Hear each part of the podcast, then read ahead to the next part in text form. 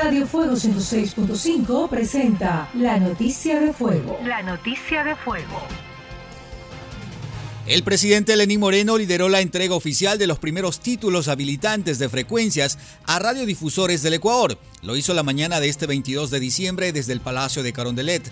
El mandatario en una breve declaración afirmó que este es un primer paso que se puede ir agigantando con plena libertad y derecho.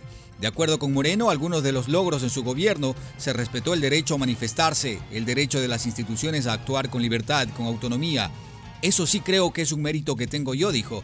De su parte, el ministro de Telecomunicaciones, Andrés Michelena, recordó que en este gobierno se abrió el concurso tras dos intentos fallidos en el 2010 y 2016.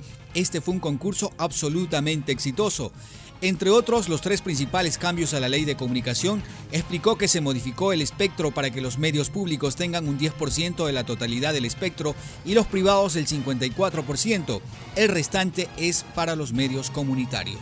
La alcaldía de Guayaquil anunció la flexibilización en el control de la circulación de vehículos la mañana de este martes. Esto ocurrió luego de que en redes sociales los usuarios se quejaran porque la restricción vehicular generaría excesos de pasajeros en el transporte público como buses urbanos o en el sistema integrado de la metrovía.